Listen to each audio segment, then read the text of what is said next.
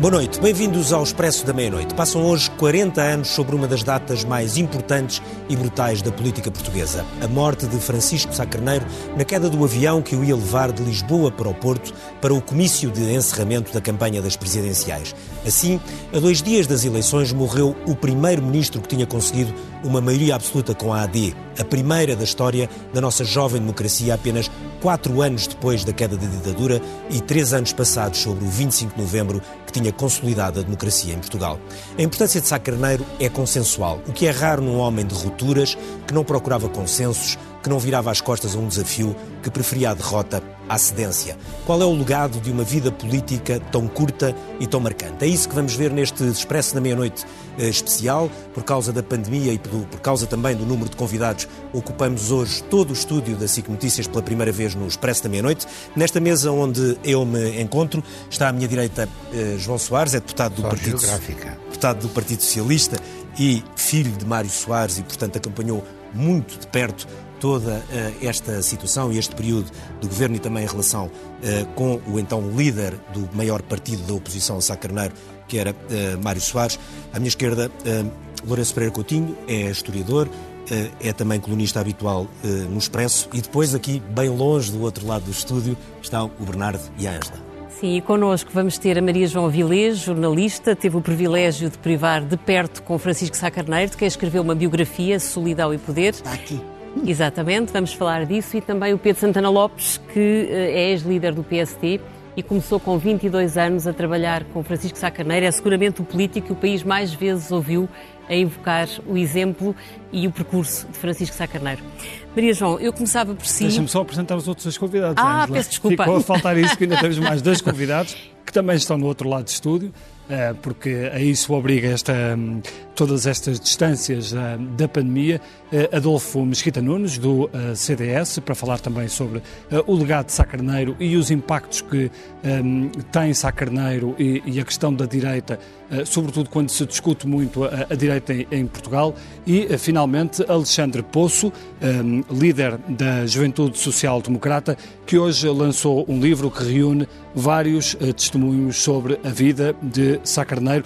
Daqui a pouco vou ir ter com vocês para, para falarmos um bocadinho então sobre isto. Agora sim, Ângela, vamos Agora começar sim. o debate. Maria João, começava por si. Um, Francisco Sá Carneiro morreu em circunstâncias absolutamente trágicas e as tragédias facilmente criam mitos. O que é que Sá Carneiro tinha que outros políticos depois dele não tiveram? Tinha a persistência na convicção. Uh, tinha a convicção que era preciso haver uma democracia, um Estado de Direito, uma democracia pluripartidária, uh, não haver tutelas militares que não vinham a propósito e uh, manteve-se uh, nessa convicção, manteve essa convicção durante o seu tempo de vida e de protagonista político na oposição ou no governo. É uma coisa que eu acho admirável e com o tempo e com a distância passei a valorizar muito. Eh, foi uma pessoa sobre a qual eu refleti, que escrevi um livro um pouco cinematográfico, hoje talvez escrevesse já de outra maneira ou mais profundamente. Um, a Maria João acompanhou as últimas horas de Sacaneiro na última ação de campanha eu vi antes de viajar para o Porto. No dia em que ele morreu, ainda ouvi numa conferência de imprensa e dois dias antes, ou um dia antes, tinha estado em São Bento, no seu gabinete de primeiro-ministro, onde ele me disse, sabe, afinal amanhã vou para o vou Porto. Porto. E eu cheguei ao Expresso e disse, afinal Sá Carneiro vai para o Porto. E as pessoas diziam, ele não é bom da cabeça, afinal ia para Setúbal, agora vai para o Porto. Dizia-se muito de Sá Carneiro, ele é isto, ele é aquilo, ele é aquele outro. E ele continuava persistente na sua convicção. como é que era a relação uh, jornalista-político, jornalista-primeiro-ministro? Uh, era uma relação fácil? Uh, como é que era Sá Carneiro nessa, nesse contacto com, com, com a comunicação social, com os jornalistas? Bem, no a comunicação caso. social desde 1974 que não é amável nem atenta à direita e ao centro-direita, não é. Um, e uh, nessa medida ainda era talvez menos a um político que, com todos os uh, obstáculos tremendos que havia em 79 ainda no país, obstáculos no sentido de não permitirem a tal democracia plena europeia como nos Sim. outros países da Europa, um, fazia com que se olhasse com alguma desconfiança, mas quem é agora este tipo? O que é que ele vem aqui fazer? Ganha umas eleições, é de direita, é de centro-direita, como é que isto é? Portanto, não era das mais amáveis. Agora, ele gostava quando lhe faziam as perguntas inteligentes ou as perguntas certas ou se podia explicar. Como Primeiro-Ministro, defendia, por exemplo, na campanha do General Soares Carneiro que eu acompanhei, uhum. presidencial, ele só ia se era fim de semana porque considerava que de segunda a sexta estava no, no, gabinete. Mas não era um político de difícil relação com a mídia. Não tenho essa ideia. Pedro, eu, eu, o Pedro relatou dois episódios, confesso que eu parei a pensar que eram impossível de acontecer hoje em dia, isso na entrevista que deu à Maria João Avilés no Observador, em que contou que uh, Francisco Sá Carneiro recusou-se a tomar posse em 1979 apenas para evitar ter que se encontrar com o Presidente da República Ramalhianes. Ele era um caprichoso. Não, não era uma questão de capricho. Boa noite, antes de mais, a todos e aos espectadores. Uh, aquilo era uma luta sem quartel. Uh, Mas era impensável hoje em dia um Primeiro-Ministro não querer tomar posse. Qua, quase impensável. Mas foi isso que ele me disse no, no gabinete. Pediu-me, mandou-me estudar, como eu sou jurídico dele, se era obrigado a tomar posse se ele não quisesse mexer no governo. Porque a lógica dele, não se esqueça, que houve eleições a 2 de dezembro de 79, depois a 5 de outubro de 80. Portanto, isso foi uma eleição intercalar, de 79, para completar a legislatura. Era o que dizia a Constituição para a primeira legislatura. Se houvesse eleições, só se completa. E, de, e ele disse: começa a nova legislatura, não quer mudar o governo, a Constituição obriga-me a tomar posse. E eu disse: oh, fui estudar, ah, depois resumi, tive polémicas na imprensa com Miguel Galvão Teles, Jorge Miranda, etc., a defender essa teoria.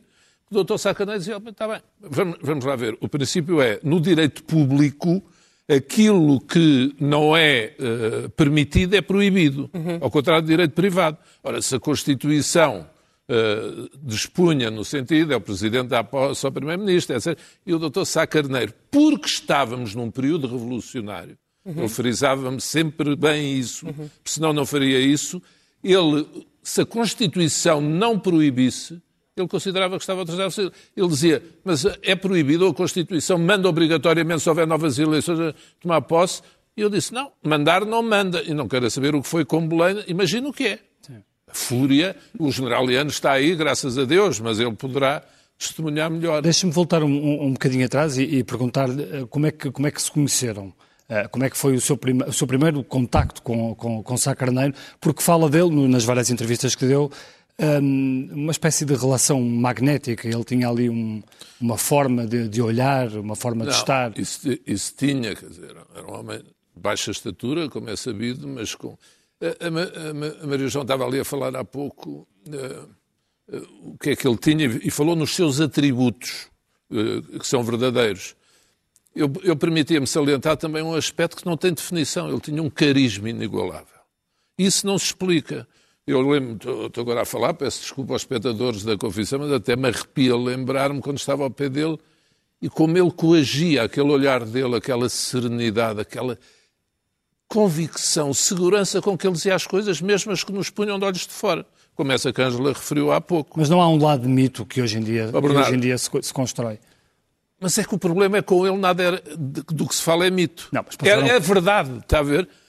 Há muita história por fazer em relação. Ele sabia muito bem o que queria. Nunca mais foi falado, mas olha, se forem às primeiras páginas do Expresso dessa altura, ali, outubro de 80, vêem, ele já estava a ver o que é que se ia passar se o general Soares Carneiro ganhasse. E, e, e, e, no projeto de revisão constitucional aceitou retirar ao Presidente da República, o que deu polémica com a candidatura do general Soares Carneiro, o poder de demitir livremente o Primeiro-Ministro. Hum. Que o general Lianes, mais tarde, ameaça demitir-se quando a revisão constitucional de 82 lhe tirou esse poder. Portanto, Sá Carneiro como é que eu lhe ia dizer? Ele era muito seguro, ele sabia-se o que ele queria, ele não era um taticista, era um homem que tinha um rumo, ele queria a democracia plena. E a certa altura... E quem fosse contra a democracia plena, ele estava do E a certa lado. altura tentou uh, uma aliança com o Mário Soares, Ricardo, talvez uh, chegar à altura é um de falarmos tema, sobre é um isso. tema importante, porque obviamente, na, enfim, na, naqueles primeiros anos da, da democracia, logo a seguir ao 25 de Abril e depois também a seguir ao, ao 25 de Novembro, uh, os, os, nomes que mais marcam, marcavam ainda era Álvaro Cunhal, Mário Soares depois, era isso que eu queria perguntar, uh, João Soares, uh, havia aqui em Sá Carneiro, obviamente, uma grande, uma, uma grande, quase uma vertigem de, de mudança. Ele queria que, ele aliás usava muita expressão do impasse e que era preciso romper o impasse e chega a propor, antes de avançar para a AD, uma coligação com o PS. Pois. Que é uma coisa que, olhada agora à distância, não percebemos se faz ou se faria ou não faria sentido sequer. Bem, eu só soube dessas coisas de uma forma muito indireta na claro, altura. Claro. Em primeiro lugar, eu gostava de sublinhar que o Dr. Sá Carneiro é um homem que começa por se demarcar do regime anterior. Sim, era, foi Ele faz parte da ala liberal e são um conjunto de pessoas, personalidades, algumas das quais felizmente ainda temos connosco, Francisco o Dr. Balsemão, Mota Amaral, que eh, dão a oportunidade ao regime de mudar, fazer uma transição para a democracia. E ele é um dos claros, como Francisco Balsemão, que quando percebe que não há transição para a democracia, sai do, da, da Assembleia Nacional e abandona aquele, aquele, aquele projeto em que esteve envolvido com, aliás, o Salvador Pinto Leite, que era o, o, líder. Era o líder morreu do num, sim, morreu num, num acidente, num acidente de, de, helicóptero na Guiné. E, portanto, ele toma posições claramente contra o regime, o que é uma coisa curiosa, porque ele não vem, eh, digamos, das famílias tradicionais do norte da oposição, muito menos teve alguma proximidade com o Partido Comunista, que foi a grande escola que formou os oposicionistas. Tinha proximidade Você ao bispo. sabe Tinha... isso também por razões Sim, como eu, por razões familiares. Mas tinha proximidade ao Bispo do Porto, que era muito Tinha, não, ele tomou posições claras sobre o Bispo do Porto, que é uma linha de fratura importante, que depois o Marcelo Caetano resolveu, mas também tomou posições claras sobre, por exemplo, o maltrato aos, aos presos políticos. Ele foi inclusivamente visitar, quer a Caxias, foi visitar, salvo erro, um, um jovem militante comunista que era um funcionário muito jovem, que foi objeto de tortura bárbara, e ele condenou isso abertamente e acho que visitou em Peniche o próprio Otávio Pato, portanto não é um pequeno quadro do Partido Comunista. E tomou posições sobre essa matéria, isso é qualquer coisa de importante e que marca uma diferença em relação àquilo que nós, na oposição, estávamos habituados em relação às pessoas que vinham das grandes famílias do regime. E, portanto, é, é alguém que desse plano. E depois, ele não era um homem de direita. A direita acabou por se agrupar à volta dele mas ele tentou que o PPD, ainda não era PSD, o Dr. Santana Lopes, aliás, fazia sempre a distinção entre os dois nomes, o PPD, antes de ser PPD-PSD, entrasse para a Internacional Socialista. Isso não pode ser esclarecido.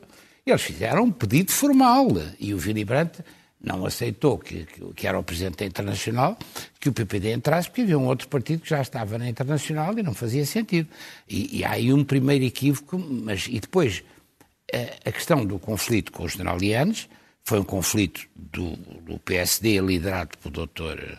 Uh, Sá Carneiro, mas é também uma, um conflito que abrange uma parte do PS. Claro. O meu pai, que era o líder do PS, autossuspendeu-se de secretário-geral para não ruptura, apoiar a recandidatura nessa altura. E, portanto, há ali há ali uma ruptura muito séria e, e, e aliás, uma depois, ruptura, e depois uma faz a revisão constitucional fraturas, com Balsemão para tirar provocou poder. fraturas e depois com o Dr. Balsemão que sucede a Sá Carneiro faz a revisão constitucional. Portanto, aquilo... Uh, e, e, uh, e, o agrupamento à volta de Sá Carneiro do, do professor Freitas do Amaral, eu tinha sido aluno do professor Freitas do Amaral, ele não se tinha demarcado do regime, mas também nunca tinha apoiado o regime anterior, é obviamente, era obviamente um homem que que estava imbuído de ideias democráticas, para já não falar de Ribartelos. Quer dizer, o terceiro elemento da AD é o Ribartelos a representar o PPM, que nessa altura tinha alguma expressão. E o Ribartelos era um homem claramente de oposição. Eu nem sei se ele não tinha estado uma ou duas vezes na cadeia. Não, preso não teve, mas, mas teve... Mas teve problemas. Com, teve foi candidato, por exemplo, da CEUDA em 69, Sim. eu lembro-me disso, e portanto... Eh, agora, eh, portanto, ele obviamente tenta e eu sei disso indiretamente, como sabemos todos, ele faz uma proposta ao meu pai, que era o líder do PS, para que eventualmente até fosse ele o candidato presidencial e houvesse um entendimento entre o PPD, que ainda não era PPD-PSD, e o PS. O doutor Santana Lopes deve saber isso melhor do que eu, porque trabalhava diretamente com ele. Eh, e quando essa proposta não é aceita, é que as coisas eh, se complicam, não é? Ele, teve, ele, ele tem um percurso até no plano pessoal, eu acho que um dos contributos mais importantes que ele dá e que eu, me fazem ter uma grande admiração por ele é o percurso pessoal e há, há, o assumir daquela paixão pela snooker. Aquilo é uma coisa revolucionária naquela época. Eu acho que nós temos, temos que ter. Eu não tenho nenhuma afinidade ideológica, mas tenho uma dívida pessoal enquanto cidadão pelo percurso que nesse plano ele vê. Agora, eu estava a caminho de uma derrota. Sim, já lá. Com já o lá... Soares Carneiro estava a caminho de uma derrota Isso é outra história. Isso é outra história, já lá iremos. Lourenço Bracatinho, eu, eu há pouco tempo li um livro do, do António Barreto, que é um livro que já agora aproveito para, para recomendar, eh, que, é, que se chama Salazar, Soares eh, e Cunhal, ou, que são retratos daqueles que ele considera os três políticos mais importantes uh, do, uh, do século XX. Uh, claro que este tipo de escolhas são sempre discutíveis. Sá Carneiro teve um percurso político curto, tinha tido um bocadinho um percurso ali na aula liberal, mas depois tem ali um percurso curto, estamos a falar de 74 a 80, tem uma importância histórica de facto enorme ou nós puxamos muito pela importância dele porque acabou por ter uma morte abrupta, inesperada, porque ele até estava de facto à beira de uma derrota presidencial, como depois se viu. Eu penso que ele foi eh, um dos políticos mais importantes da, da segunda metade do, do, do século XX. Eh, ele foi claramente um, um, político que acreditou na democracia. Eh, já antes do 25 de Abril, ele assumia-se como social-democrata, já desde 1972. Acreditava também na, na, na livre iniciativa e na, na liberdade individual e na justiça social.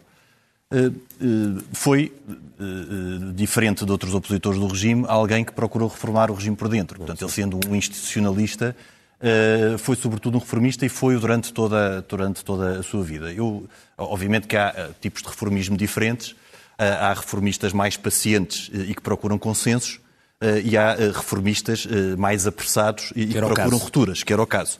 Claramente, Sá Carneiro jogava ou para ganhar ou para perder, não jogava para empatar. Uh, e daí também, uh, obviamente, ter tido as suas polémicas uh, e ter tido os seus momentos de, de, de ruptura. Eu, eu, no seu percurso político, destacaria quatro momentos fundamentais. O primeiro, numa, numa altura pré-partidária, portanto, prévia aos partidos, com a ala liberal, a sua intervenção na, na ala liberal, que continua depois da, da saída da, da, Assembleia Nacional, depois de, de, de 72, 73, quando, quando, quando a negação da eleição presidencial por sufrágio universal acaba por ser a gota d'água que o faz abandonar a União Nacional. Ele depois continua a sua intervenção também muito no expresso, a sua intervenção Sim. pública e cívica muito no expresso, mas nessa fase pré-partidária ele acaba por procurar reformas dando também força a uma, a uma legitimação presidencial por via Sim. eleitoral. Ele tentou antes do 25 de Abril e depois também quando, eh, no, no primeiro governo provisório, eh, apoia o general Spínola e Palma Carlos eh, nessa ideia de promover eleições presidenciais imediatas. Acaba por ser um projeto mal sucedido e ele acaba por abandonar o primeiro governo provisório, cai e ele acaba por abandonar. Há um segundo momento que é a altura do PREC, e nessa altura do PREC, uh, Sá Carneiro não consegue ser uh, tão decisivo, uh, certamente como esperava, por problemas até de, de, de, saúde pessoais, ele tem que abandonar a liderança do partido e com o PSD então em, em convulsão. e do PREC surgem dois líderes políticos fortes. os vencedores democráticos do PREC são o general Ramalhianes e Mário Soares. e a seguir esse período há uma terceira fase, em que 76 até à vitória da Aliança Democrática, hum, com uma democracia condicionada eh, pela tutela militar, em que eh, Sá Carneiro procura recuperar esse tempo perdido eh, e, de certa forma, equiparar-se a Mário Soares e Ramalhianes num triângulo das principais figuras do, do, regime. E aí há, sim, apesar de haver uma estratégia, obviamente, clara e óbvia pela social-democracia, pela instauração de um regime representativo sem, sem tutelas, Há mudanças táticas, aproximações ao general Ramalhianes, afastamentos do general Ramalhianes. Eh, Sá Carneiro é dos primeiros a apoiar a candidatura de Ramalhianes em 76 e depois distancia-se a partir de, de 77 e também aproximações ao Partido Socialista e a Mário Soares, que também acabam por não resultar. Eu acho que, essencialmente, na altura, eh, eh, estavam em confronto e em equilíbrio três personalidades muito fortes. Era um triângulo muito forte cada uma uh, com as suas características. Uh, o general Ramalhianes, Mário Soares e Sá Carneiro, que eram conflituantes entre si, iam-se aproximando, iam-se afastando uh, constantemente. E depois há, há, um, há um, quarto momento que poderíamos quase chamar de, de um, do, do PREC de Sá Carneiro, que obviamente não é um processo, um processo, revolucionário em curso, mas um processo reformista em Sim. curso, em que Sá Carneiro teve pressa também. Como, como já foi aqui referido, as primeiras eleições ganhas pela AD são eleições intercalares. Isso tem também um, um significado importante porque uh, o pacto MFA-partidos uh, estipulava que a revisão constitucional só poderia ser feita numa segunda legislatura e, portanto, essas, essas eleições intercalares contam como uma primeira legislatura. Sim. Ou seja, só a partir de outubro de 1980, com a segunda maioria da AD, é que de facto se entra numa segunda legislatura que permite essa, uh, uh, essa uh, possibilidade de uma, de, uma, de uma reforma constitucional.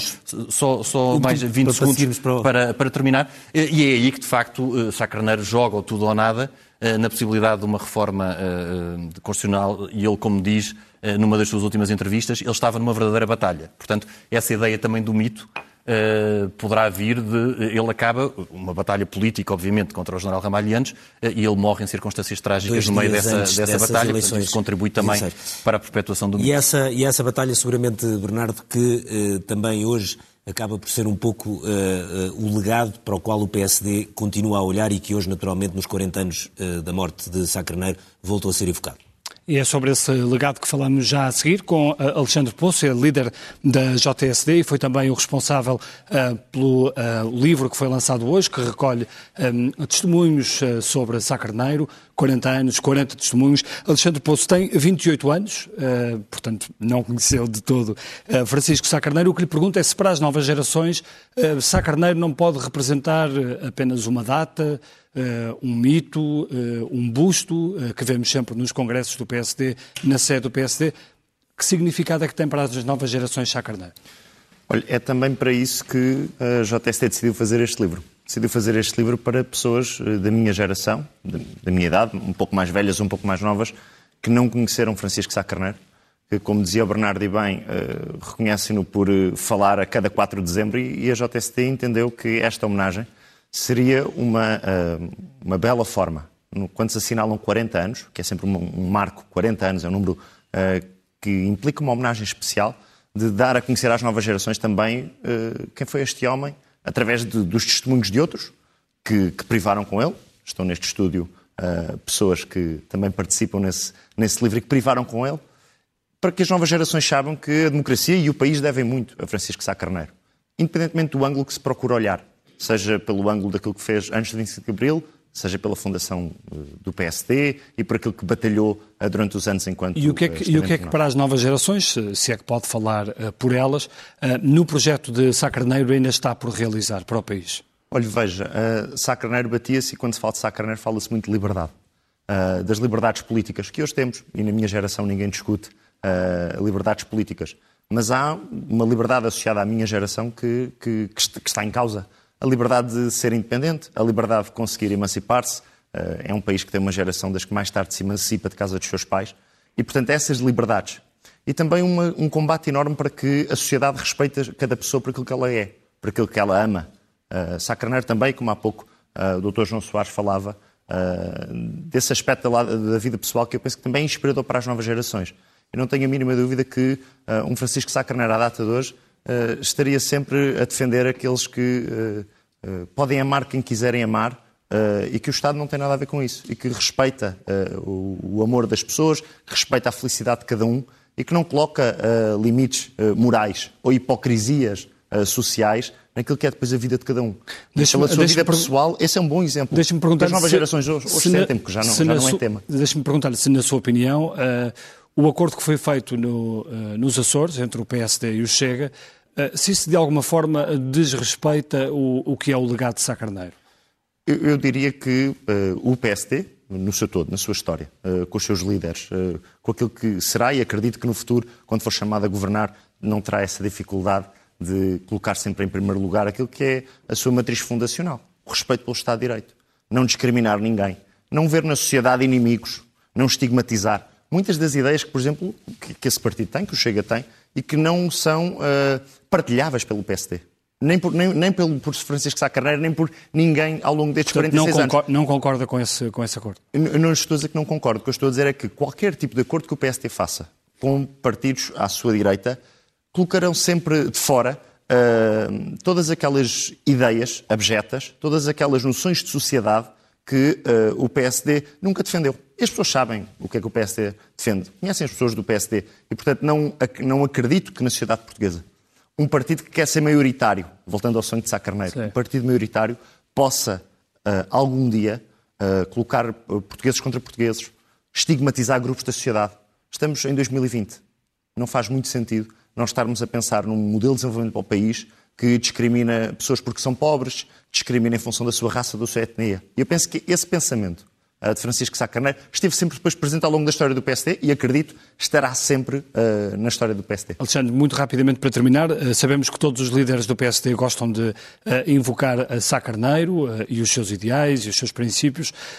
se pudesse escolher um líder Uh, que melhor cumpre o legado de Sá Carneiro, ou que melhor cumpriu o legado de Sá Carneiro, uh, da história do PSD, qual líder seria esse?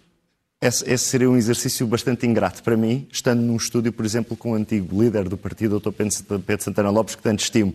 E, portanto, uh, penso que seria. entraríamos aqui numa situação em que ou escolheria. Eu acho que Pedro Santana Lopes. ou, fica... ou escolheria Pedro Santana Lopes, que tem, tem, muitas qualidades e que tenho uma grande consideração por ele, uh, ou então estaria a ser muito ingrato para, para cada um uh, dos, dos, seus líderes. Há um traço que eu penso que todos os líderes tiveram e que orgulhariam de certeza Francisco Sá Carneiro. É a vontade de reformar o nosso país, é a vontade de garantir que os portugueses conseguem subir na vida é a vontade de sempre que o PSD tem responsabilidades, consegue resolver crises e por isso não lhe conseguiria escolher um. Eu dizia que Francisco Sá Carneiro teria muito orgulho em todos os seus líderes porque respeitaram sempre o seu legado. Note só que não tenha escolhido o atual líder do PSD, eh, Rui Rio. Uh, obrigado, Alexandre. Obrigado. Fica o testemunho do líder da JSD, uh, que falava aqui das reformas, desse, desse legado, Ricardo, e há que não esquecer que não morreu naquela noite apenas uh, Sacarneiro, morreu também Adelino Amar da Costa, e por isso temos também hoje connosco o Adolfo Mesquita Nunes, com quem falas a seguir. Sim, e eu então aproveito para ir aqui até esta mesa onde está o Adolfo. Boa noite. Boa noite. Uh, tenho que falar de pé para não estarmos muito perto. Okay. Uh, o, naquela noite também fatídica morre o Alina Mar da Costa, uma figura também mítica para, para o CDS. Uh, o, mas o Francisco Sá Carneiro marcou, enfim, não só como seu PSD, como toda a direita, até porque foi a primeira vez que o centro-direita chegou ao poder, com uma maioria absoluta, quatro anos depois de uma revolução, que é um, uhum. um tempo muito curto se compararmos com qualquer outro país onde houve mudanças de regime desta natureza. Eh, o líder que mais tempo teve à frente do PSD, que foi Paulo Portas, eh, entrou na política eh, influenciado e inspirado quando, por, por Sá Carneiro, começa a ligar à política com, com 12 anos. Nós olhamos hoje, quando se olha para trás, o que é que fica dali? O tal espírito, o que é que ainda se aproveita no sentido de para os nossos dias? É o que? É o espírito de reforma? É o espírito, é a ideia de que só todos juntos é que se conseguem uh, governar, qual é, uh, qual é a ideia mais forte que, que te chega no momento destes? Respondo com certeza, mas de facto uma primeira referência para o Adelina Mar da Costa, que foi não só fundador do CDS, mas foi a sua alma, a sua força anímica, foi o seu mais brilhante estratega e o mais brilhante parlamentar, e teve um papel estruturante também na estratégia política da AD, como teve, aliás, na fundação do CDS e na sua demarcação como partido do centro, partido moderado e um partido europeísta queria deixar esta nota porque é importante e essencial para mim. Uh, relativamente a, a Sá Carneiro, é de facto uh, a coragem física, pessoal, política, uh, de corporizar um projeto político alternativo ao socialismo, reformista, para libertar Portugal da tutela militar e de tutelas políticas da Revolução, aproximando das economias de mercado europeias com que nós queríamos estar acompanhados e fazê-lo sempre com uma determinação e com princípios assentes no personalismo, que era depois o traço comum que existia eh, na AD, quer com o PPM, quer, claro, com eh, o CDS. E eh, essa, provar que era possível um projeto político alternativo ao socialismo, ganhar eleições, ser reeleito. Convém não esquecer que o CDS, muito pouco tempo antes, tinha governado com o PS. É verdade. Um ano um, antes. Um, um, governo não de coligação, um governo do Partido tempo. Socialista com personalidades, e é verdade, Uh, mas era a primeira vez, portanto, que se ganhava eleições, que se era reeleito e, e não havia qualquer, uh, qualquer medo ou receio de reversão da Revolução ou das Liberdades. E depois, um ponto importante que eu acho que convém frisar é que essa alternativa que foi criada e que foi muito mobilizadora ela eh, foi muitas, muito acusada, hoje é muito consensual o seu papel, mas foi muito acusada. Foi acusada de ser fascista, foi acusada de ser a direita, foi acusada de ser os reacionários. Mas a verdade é que eh, essa, essa acusação nunca pegou nem nunca podia ter pegado por causa das referências ideológicas dos seus líderes, pelo seu passado Uh, e também pela filiação internacional que esses partidos tinham. Quer dizer, não, uh, eu percebo a acusação como tática política, mas ela esbarrava na, no currículo uh, e na personalidade daquelas, daquelas pessoas. E no caso de Sá Carneiro, o João Soares lembrou isso, a questão da ala liberal, que ela é essencial até para, até para recordar que o, o Francisco Sá Carneiro foi criticado à direita porque era um ingênuo que achava que era, enfim, visitar preços políticos era, era um favor que se fazia à esquerda estar crítico do regime era um favor que se fazia à esquerda. Portanto, era uma crítica que ele eh, ouviu muitas vezes e, claro, eh, muitas críticas à esquerda que achava que a única forma de se fazer oposição ao regime era a oposição progressista tutelada pelo, pelo PCP. E esse currículo, eu acho que é um currículo muito, muito inspirador. E, claro, depois a tragédia marca, eh, permite a cada um de nós eh, projetar nele ou neles aquilo que, aquilo que queremos, o que, pois, acho eu, é um exercício político muito, muito duvidoso. E é um bom momento então para passarmos a, agora a ouvir um depoimento de uh, uma pessoa que também uh, conheceu muito bem uh, Francisco Sá Carneiro. Também é verdade que lhe seguia os passos no outro lado da barricada, barrica, na barricada da imprensa, da qual a Maria João Avilés já falou, Marcelo Rebelo de Sousa, que foi na altura diretor do Expresso e que é hoje Presidente da República e que gravou esta manhã um depoimento especial para este Expresso da Meia-Noite. Muito boa noite. Correspondendo ao convite para me pronunciar sobre duas ou três questões, no momento em que se homenageia Francisco Sá Carneiro pelos 40 anos da sua morte, eu recordaria a atualidade da sua luta por princípios e a sua capacidade de visão à distância. A forma como ele lutou por uma democracia civil antes do tempo. Lutou por um regime de economia de mercado antes do tempo, lutou pela integração europeia de Portugal antes do tempo, lutou pela futura CPLP antes do tempo na carta a Samara Machel. E também nas suas qualidades ou características, convicções, coragem, frontalidade, capacidade de ruptura. Mas não menos, e fala-se às vezes pouco disso, inteligência e cultura. Tão atuais, tão necessárias, tão de todos os tempos também se pergunta se aquilo que para muitos foi um sonho para Francisco Sá Carneiro, um presidente, uma maioria, um governo, era verdadeiramente um sonho. Para Francisco Sá Carneiro, os sonhos eram os valores e os ideais. Era uma realidade instrumental naquela altura para a AD, para a Aliança Democrática. Tendo uma maioria e um governo, ter um presidente para poder governar. O contrário da tradição francesa, presidente que gera naturalmente uma maioria e um governo. Portugal encaminhou-se num sentido diverso, quase sempre escolheu um presidente de uma área diferente do governo, com exceção do presidente Cavaco Silva com o governo Pedro Passos Coelho e maioria parlamentar.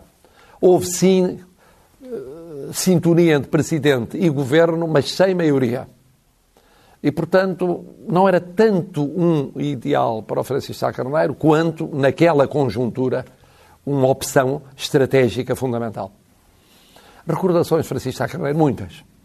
Muitas, desde logo em 1969, quando o conheci, e privámos muito intensamente entre 69 e 74. Lembro o discurso dele na chamada Assembleia Nacional de elogio ao líder da ala liberal, José Pedro Pinto Leite. Eu assisti a esse discurso numa galeria da Assembleia e falei sobre o discurso com ele antes e depois, e que era o assumir com frontalidade e coragem a liderança da ala liberal. Recordarei o trabalho que tivemos em conjunto e também com o Rui Vilar para a elaboração de uma lei dos partidos políticos entre 73 e 74. A luta dele pela democracia inconcebível sem partidos políticos. Depois, em 76, a sua abertura. Na sequência de uma das duas cisões uh, no partido, no Congresso de Aveiro, como ele permite, por uma única vez, em termos estatutários, uma tendência organizada, ou sereste, de que era presidente honorário no quadro do Partido Popular Democrático, ainda não Partido Social Democrata. Ou como tive a oportunidade de, noite após noite, durante longos meses, trabalhar com Francisco Sá Carneiro na, num projeto de revisão constitucional.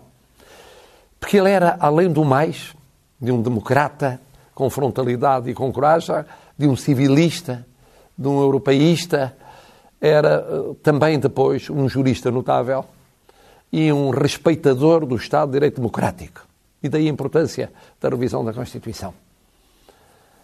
Tudo isto, várias recordações, eh, mas acrescentaria uma mais, que é a do Congresso de Aveiro, em dois dias consecutivos, no final de 75, do ainda Partido Popular Democrático, em que Francisco Sá Carneiro luta por convicções e nos princípios não cede, mas abre àqueles que tinham sensibilidades diversas de imediato na participação interna no partido, nomeadamente do Governo Sombra, e depois repetiria exatamente a mesma solução eh, a seguir à cisão de 1978. Isto para dizer que uh, Francisco Sá Carneiro deixa um legado, e aqui, além da recordação pessoal, acrescento falar como Presidente da República Portuguesa, não só de um dos pais civis da nossa democracia, não só de fundador de um partido estruturante e essencial da nossa democracia, como, sobretudo, de um estilo político de agir que correspondia à sua maneira pessoal de ser. Na coragem, na frontalidade, na ruptura, na visão, na inteligência felina, eh, na capacidade de liderar e depois na cultura.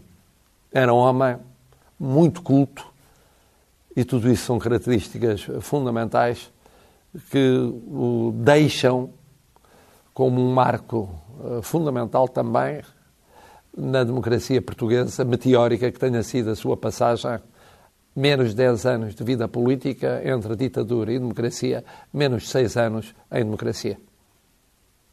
Uma última nota sobre a sua morte.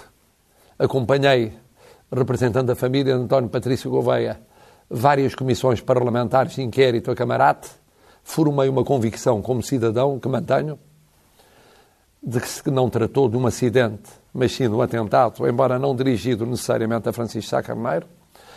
Tenho pena, como cidadão, que a última decisão da Justiça não tenha podido contar, por causa do tempo, com mais dados probatórios.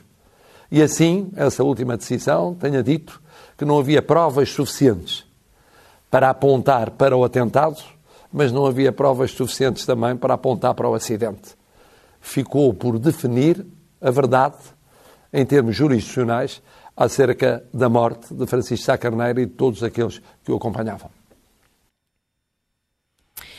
Maria João, ouvimos o Presidente da República um, afirmar a sua convicção de que Camarate foi um atentado. Houve 10 comissões de inquérito, as conclusões da última delas, depois de muitas eh, que, que acabaram por não chegar a nenhuma conclusão, a última apontou exatamente para a tese de atentado. O PSD e o CDS, apesar de tudo, durante todos estes anos, viveram uh, esse dilema com grande serenidade e sem explorarem muito essa questão do ponto de vista político. Foi melhor assim?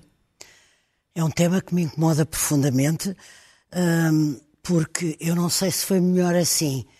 O que é, é um atestado indecente, não há outra palavra, à maneira de funcionar de um Estado de Direito. Porque se o Presidente da República acaba de dizer o que disse, que eu ainda tenho as pernas a tremer, é o Presidente da República que falou ao uhum. país esta noite, inclinando-se sem aparentemente sombra de dúvida para a hipótese de um atentado e dizendo da sua pena que não se tivesse apurado a verdadeira verdade, digamos. Sim, mas agora também se calhar já há pouco a fazer, não é? Oh, oh, oh, oh e as circunstâncias mas, mas na altura que, eram muito especiais, Que eu ainda posso é? fazer, que é dizer que tenho vergonha como claro. cidadã. Eu tenho vergonha. Eu tenho vergonha, tenho vergonha pela família deles, tenho vergonha pelos portugueses todos, tenho vergonha pelo meu país, tenho vergonha pelas, pelas pessoas que votaram neles, tenho vergonha. Portanto, não posso ficar indiferente a ter ouvido isto. Uh, não posso ficar indiferente. Mas não... sente que houve o quê? Que houve negligência? Que houve falta de empenho nas Se investigações? Se o Presidente da República acaba de dizer o que diz, eu só posso concluir que houve ou uma, ou uma inclassificável uh, negligência ou um conjunto obscuro de cumplicidades ou más vontades ou, ou não sei, mas uh, tô- fiquei quase até um pouco perturbada. Pedro, como é que, como é que ouviu estas palavras de Marcelo Rebelo de Sousa? Estas, em Sim, concreto? Estas. Estas sobre a questão do atentado, de acreditar Sim, que há um obviamente atentado. é um, é um assunto muito melindroso. Pessoalmente, obviamente, quem decide são os tribunais ou quem investiga é a polícia, mas nunca tive dúvida pessoalmente que tenha sido atentado, que foi um atentado.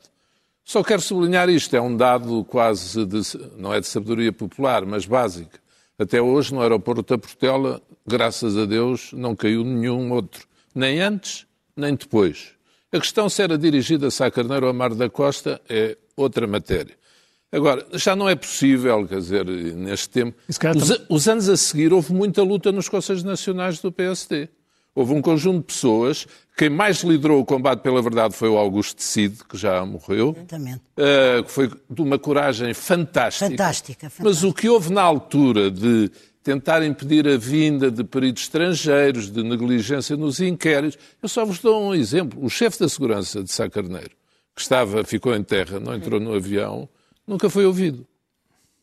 Entre muitas outras coisas que podemos contar. Mas isso foi uma luta de há 30 e tal anos. Agora, como diz a Maria João, eu fazia atenções do dizer, não sabia, obviamente, que o Presidente da República ia dizer o que disse, mas hoje, falando de Sá Carneiro, eu não me deixaria de sublinhar esta minha convicção.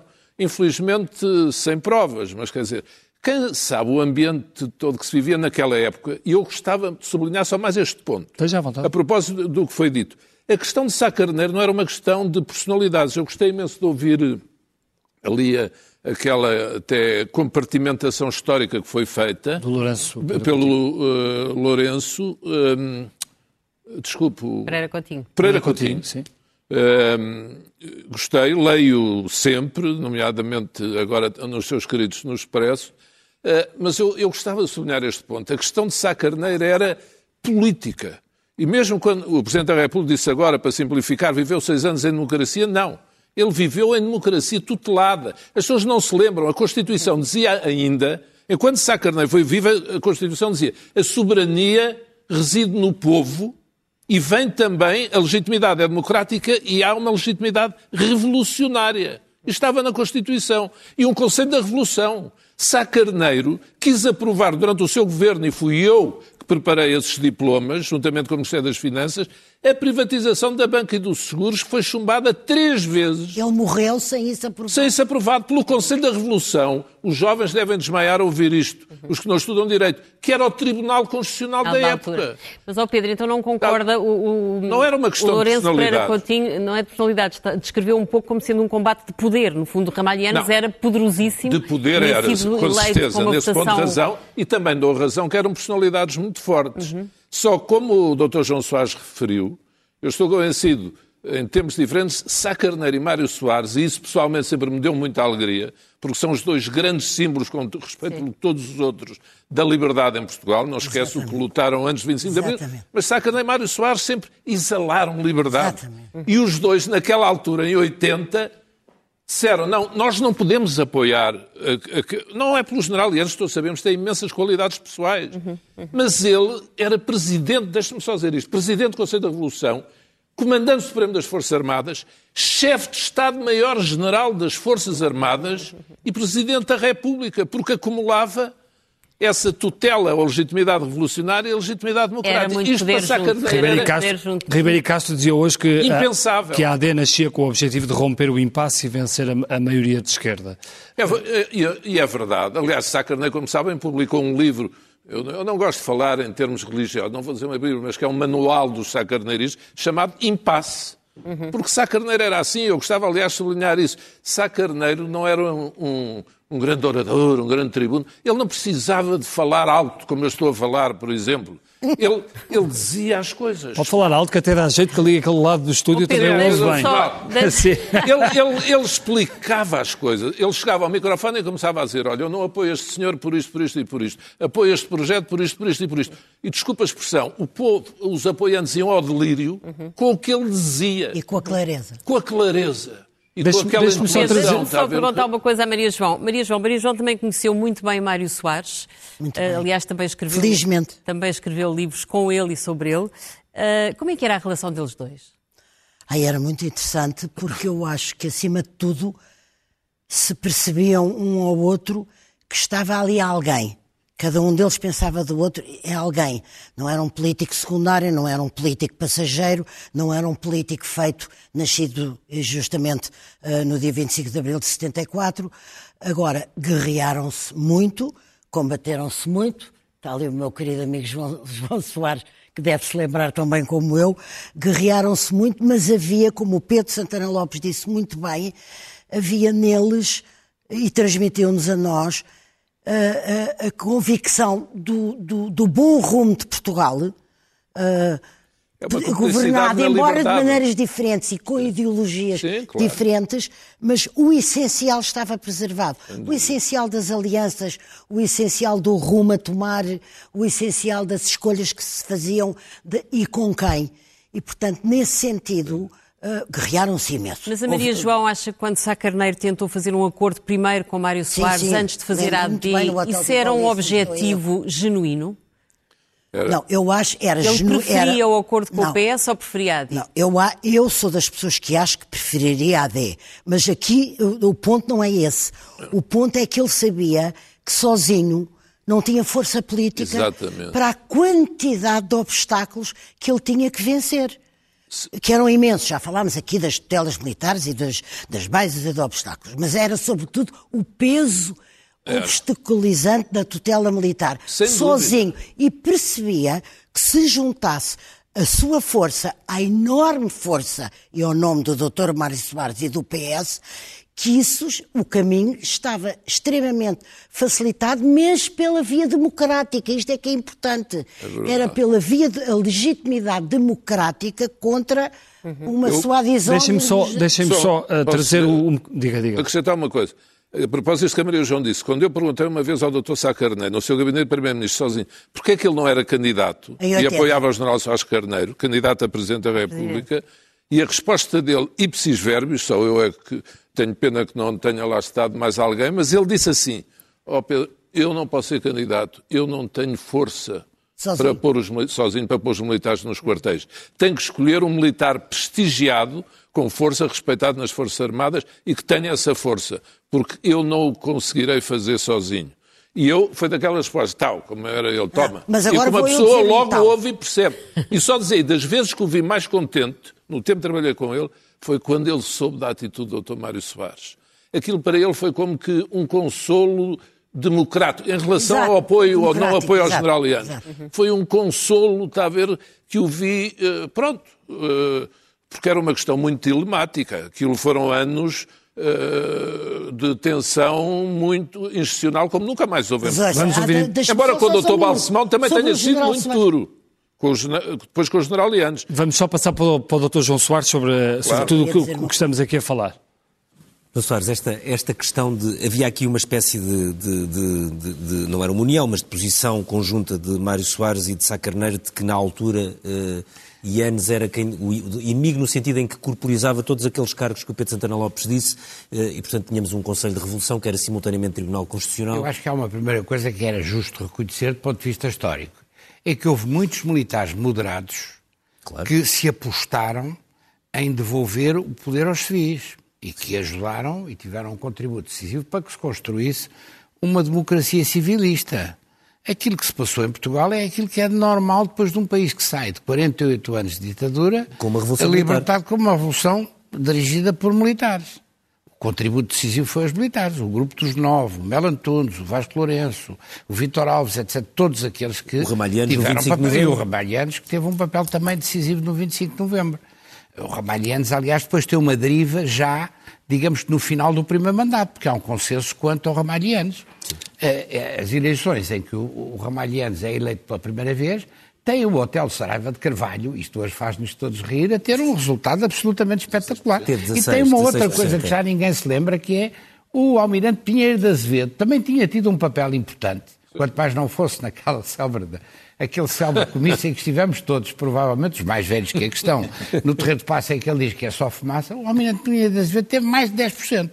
Portanto, atenção, 16. é preciso também não esquecer não, isto. 16 foi o, o doutor, hotel. 16 não, teve o hotel. O, o, hotel teve 16, teve Sim. 16. E o Pinheiro das vezes deve ter tido próximo dos 10.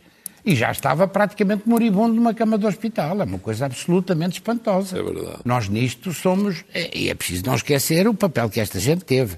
A tutela militar, os próprios militares quiseram acabar com a tutela militar. É como de falar, de, há bocado estávamos a falar dos entendimentos e das alianças e do Bloco Central. Houve um Bloco Central. A seguir. Já depois de ter morrido o Dr. Sá Carneiro. E antes de haver o Bloco Central, e com o Adelina Mar da Costa, que foi elogiado aqui muitíssimo bem pelo nosso amigo do CDS, eh, houve um governo PSD, PS-CDS. 78. Era a Que foi precursor até do da AD. E ao contrário do que disse a Angela, a, a AD teve a maioria absoluta, mas a única maioria absoluta de um partido começou por ser a do PSD com Cavaco Silva, Silva, sim. muito mais tarde, e depois o 87. PS só teve uma, outra, uma maioria absoluta até hoje. Outra. Foi sob a liderança do Sócrates, José Sócrates. O PS teve uma maioria absoluta. Sim, o PSD teve PS O PSD duas. teve duas com Cavaco Silva Exatamente. nunca, nunca tinha tido e, portanto, teve a necessidade de fazer um entendimento. Agora, os entendimentos foram aqueles que decorriam daquilo que era natural naquele contexto. E eh, eu compreendo que se mitifique o papel. De... Eu também tenho o fascínio por Dr. Sá Carneiro. E tenho... Foi uma estrela que iluminou os anos finais da ditadura e deu algum sinal importante, de uma forma diferente daquela a que estávamos habituados, de que o regime tinha que cair, e ao mesmo tempo é uma figura que ilumina os anos da, da construção democrática. Mas não é a única, evidentemente, até porque ele esteve doente, como sublinharam há, há pouco, ele foi para a Inglaterra durante o período do PREC. E vocês, vocês elegeram como líder do partido ao Pedro Santana Lopes, não esquecer, o Emílio Guerreiro, e aquilo foi também um conjunto de confusões que também não convém não esquecer do ponto de vista histórico. E os conflitos com os generalianos foram talvez muito mais sérios no plano do PS, porque quando os generalianos, nessa deriva que que coincide com a segunda candidatura, avança depois para a constituição de um partido político, já toda a gente Isso é eu tenho estima pessoal para os generalianos. Tenho estima pessoal para os generalianos e reconheço o papel histórico indiscutível que ele teve. Mas a verdade é que tem um- fundou um partido político a partir da presidência da República que tentou derrubar o PS, eh, levou uma boa parte dos quadros do PS e que acabou, já ninguém se lembra disso, mas vocês têm, você que Eu tem lembro, boa memória, não. foi trespassado a um partido de extrema-direita. Não sei se lembra, o PRD, pejado de dívidas no fim, já com o Hermínio Martinho a largar, que era um, era um partido que aparecia, parecia estas coisas do Chega. Era um partido que ia resolver tudo, e era a honestidade, e a dignidade, etc. E o PS e o PSD eram uma pouca vergonha. e. Ah, sim, é, sim. é bom não esquecer estas Bem, coisas. Muito, muito rapidamente, eh, Lourenço, quando, quando olhamos para, para trás, a verdade é há uma revolução em 74, que termina com um regime que tinha 48 anos.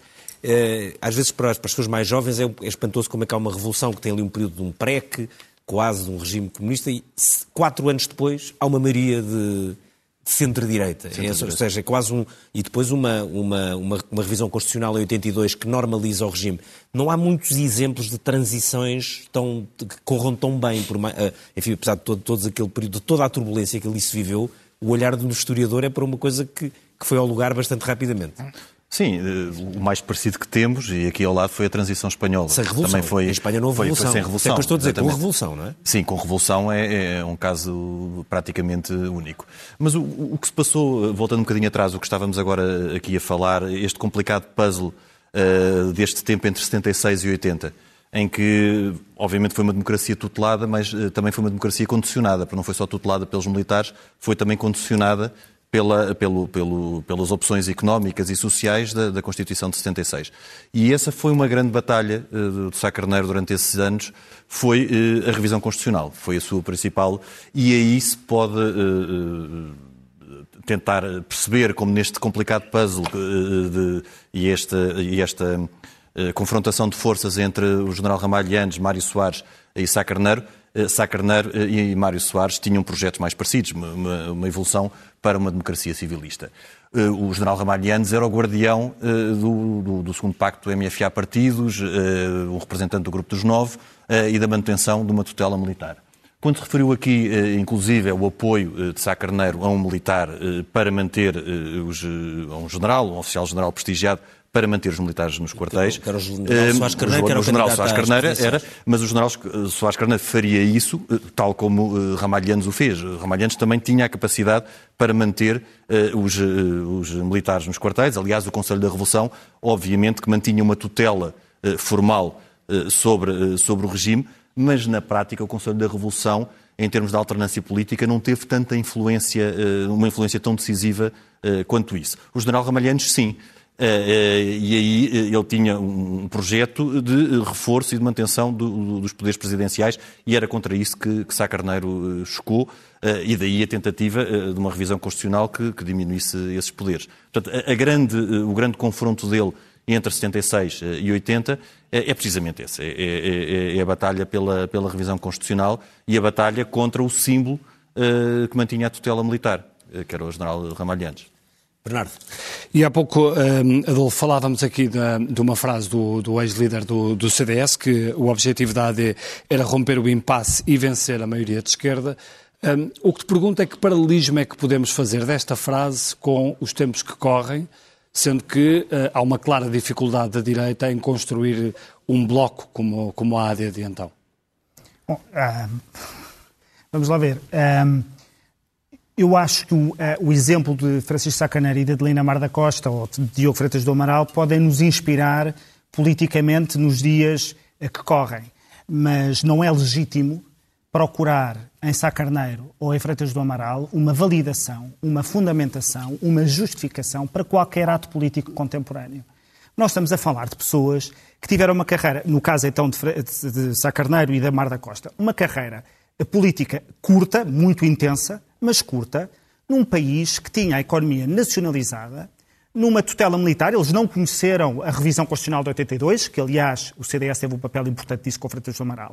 Um, eh, existia a União Soviética, eh, existia o Muro de Berlim, nós não tínhamos uma economia de mercado, nós nem sequer estávamos na União Europeia. Portanto, procurar inspiração nestas pessoas, com certeza, mas procurar fundamentar eh, opções de alianças hoje, sejam elas com quem forem, eu acho que é falta de pudor. E quem é que está a procurar essas inspirações? Não, não. Estamos hoje num programa a falar sobre uh, Sá Carneiro. E o Bernardo está-me a perguntar o que é que eu acho das alianças da direita hoje. E aquilo que eu digo é. Sim, mas não, a, pergunta, podemos... a pergunta é clara. Se, é, Exato, e aquilo que eu acho é que não podemos pegar nestes exemplos e querer fundamentar qualquer tipo de aliança que seja neste momento. Mas com o CDS, dizer, mas com o CDS dizer, por exemplo, com o CDS no está...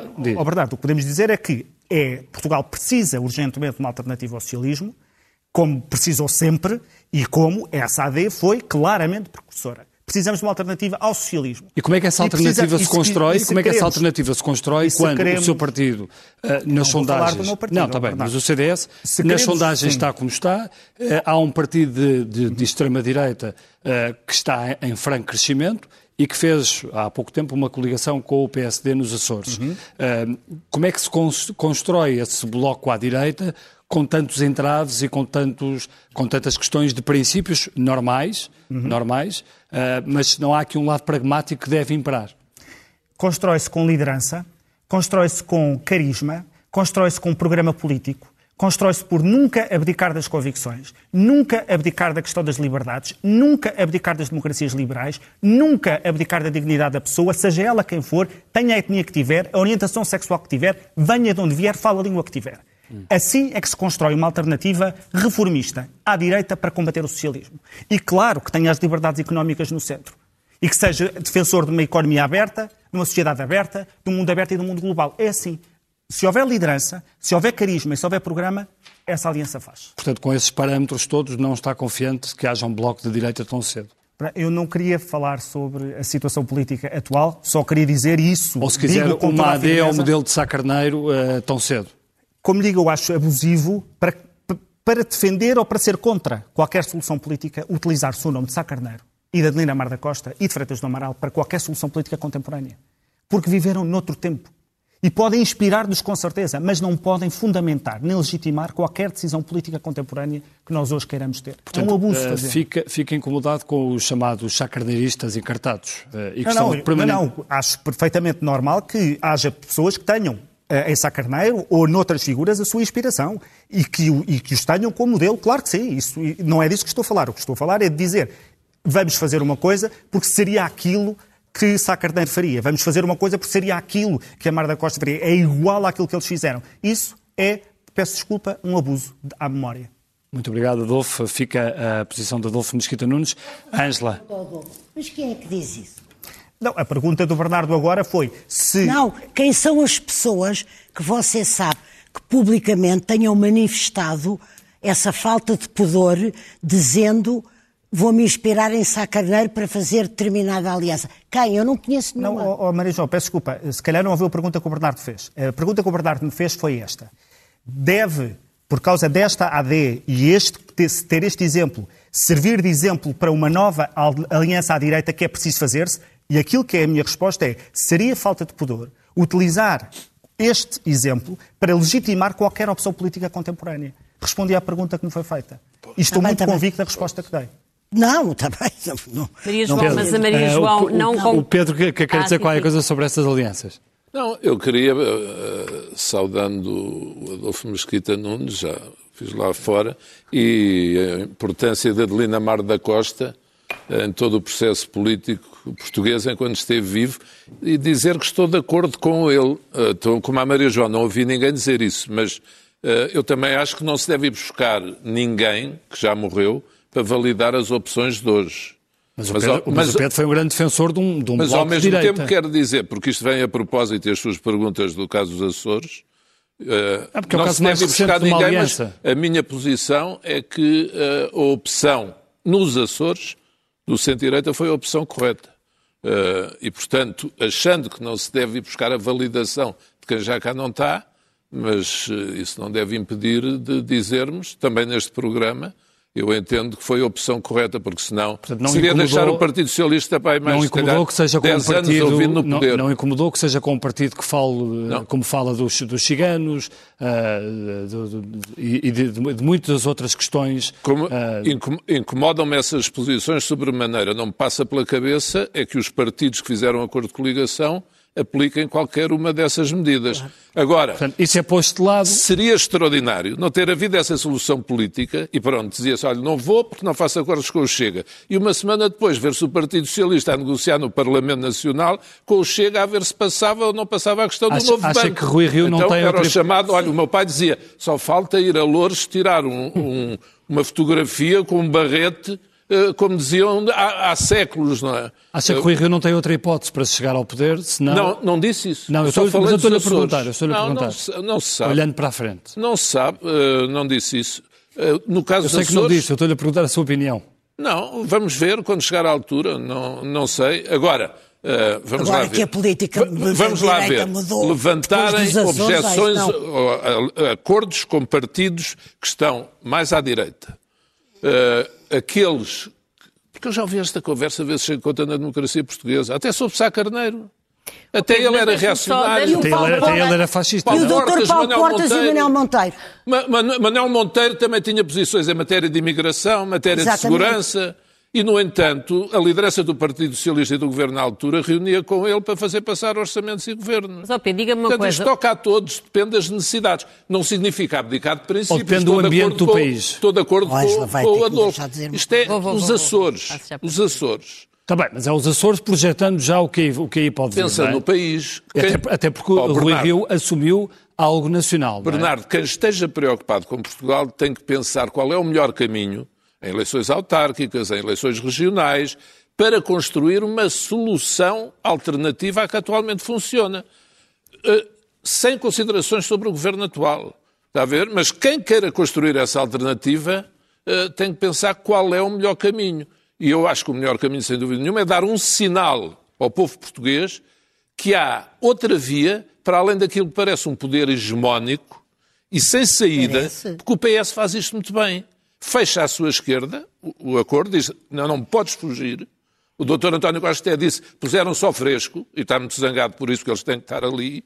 E à direita não podem fazer o acordo com quem dá a maioria porque eh, é, é- é uma, é uma, é uma Não queda é- não é- fascista. Não é, uma coisa qualquer eh, as coisas que, que o Chega defende. Ou não é? seja, conclusão, o PS governa sempre. Mas Não. é o próprio PSD que está muito incomodado com essa Sim, opção claro. de Rui Rio. Deixe-me só voltar Não, à Maria dentro João do. Temos e que voltar... aclarar aqui algumas Oh, coisas. Maria João, é mas assim. deixe-me só perguntar-lhe uma coisa. Os políticos também são muitas suas circunstâncias. São, e estamos a certeza. falar de Sá Carneiro, Não. que viveu em circunstâncias muito especiais.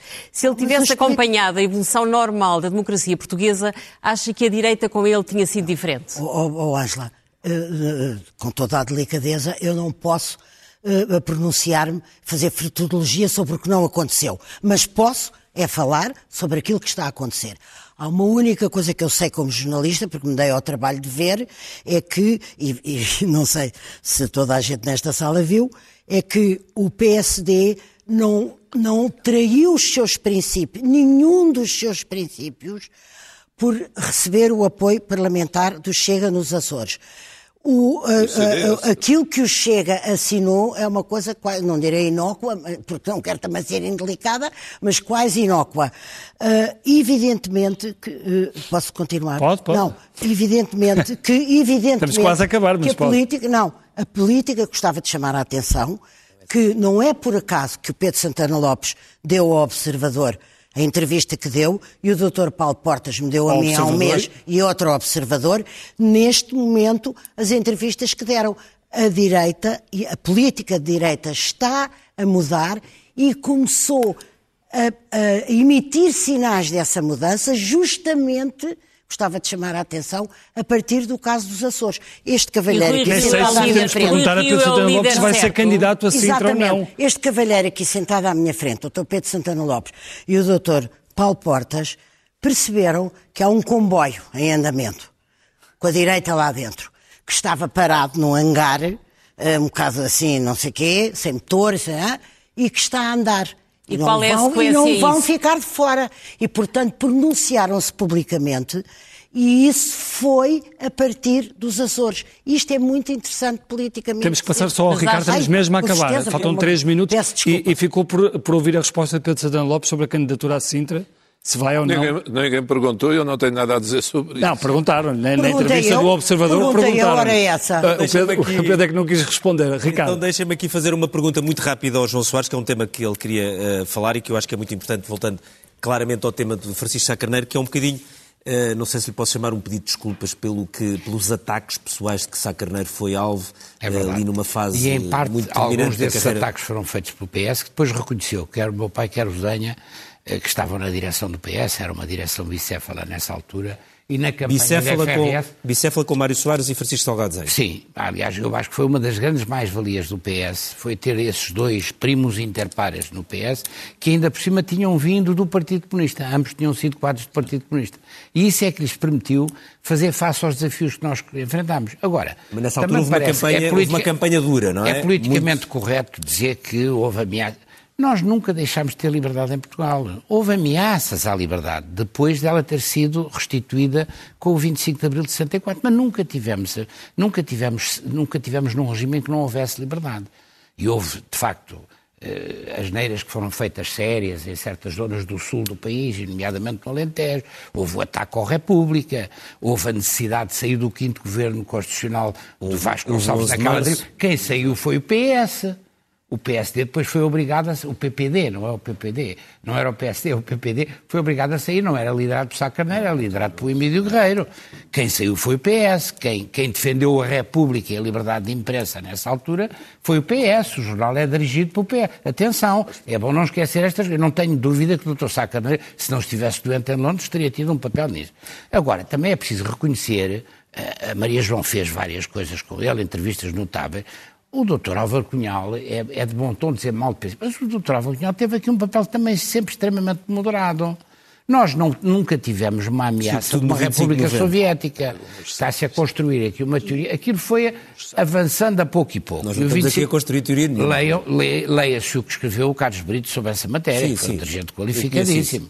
Esse livro é um livro notabilíssimo. São as sete teses do Dr. Cunhal, falharam todas. Mas quando olha para trás, acha que aquelas Agora- críticas, nomeadamente da vida pessoal de Sá Carneiro, foram, achei que foi, são Achei justificáveis? que foi absolutamente indecente. Indecente o que se fez nessa altura, porque aquilo foi feito em simultâneo e o PS começou por entrar nisso. E depois penso que quer o Soares, quer o Zenha, acabaram por pedir desculpa, embora de uma forma muito soft, mas pediram desculpa, porque foi tirar partido de uma coisa pessoal, ainda por cima de uma coisa de extrema coragem, eh, que foi Foi de assumir a relação com o amorosa com a Senu Abcacis, e, e havia também uma história de uma dívida à banca. Isso era sobretudo uma história do Diário, era, umas o, coisas- era o Miguel Urbano. Agora, agora isso. O Vamos PS então não, não pode ter orgulho. Tirar a bola para o lado lá outra vez para acabar. Sim, temos Estamos a chegar 30 ao fim do segundos programa. para- temos Já temos mesmo- a primeira página do jornal. 30 Ah, segundos para terminar, Maria João tem João. uma história que vale a pena ser contada. Foi o João Soares que me lembrou. No- não é que no dia em que o doutor Sá Carneiro morreu, jantava em nossa casa uh, o Vasco Polido Valente. E eu tinha estado à tarde, já tinha entregue a prosa no Expresso, tinha estado à tarde em casa do Dr. Mário Soares. À noite, quando o Vasco Polido Valente chega à, nossa casa comigo e com o meu marido, uh, diz o, o Soares disse ou não que ia apoiar o, o general Soares Canário. Eu disse, Vasco, o doutor Soares disse que não e não vai apoiar o doutor, o general Yanes.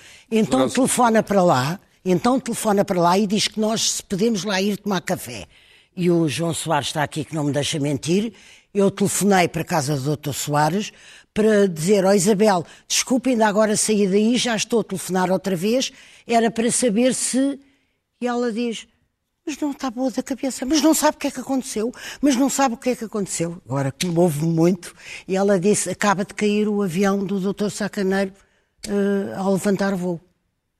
E pronto, é e ficamos com essa Ficamos com essa recordação de Maria João Avilés um, para terminar o programa e agora passamos à primeira, à primeira página, página, do, Expresso. que saiu hoje, mas uh, vale a pena ver ainda a primeira página do Expresso. A manchete do Expresso diz-nos que metade da população portuguesa será vacinada até ao verão. O regresso à normalidade ainda vai levar muitos meses, as farmácias ficam fora do plano, não se vai escolher a vacina a tomar e saiba quais os efeitos secundários. Depois temos uma notícia sobre o voto em casa nas presidenciais, que está a ser arrasado pelos autarcas, e o Presidente da Câmara do Porto, Rui Moreira, diz ao Expresso que vai ser uma confusão à portuguesa. Temos um texto do subdiretor da SIC, Pedro Cruz, sobre Sá Carneiro, como se substitui um líder que morreu, um texto que vale a pena ler na revista do Expresso. Temos depois a notícia de Costa dar bónus ao PC no salário mínimo e quase todos os circos estão parados neste Natal. E ficamos com a primeira página do Expresso. Maria João Vilés e meus senhores, muito obrigado por terem estado connosco neste Expresso da Meia-Noite Especial que um, assinala e pretendeu também, de certa forma, homenagear uh, Sá Carneiro quando passam 40 anos da queda do avião em Camarate. Nós uh, voltamos na próxima semana. Muito boa noite e obrigado. Boa noite.